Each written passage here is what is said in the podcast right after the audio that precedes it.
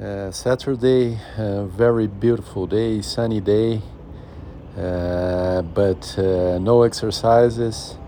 So take it for to recharge the batteries in different ways, do different things, and enjoy the weekend.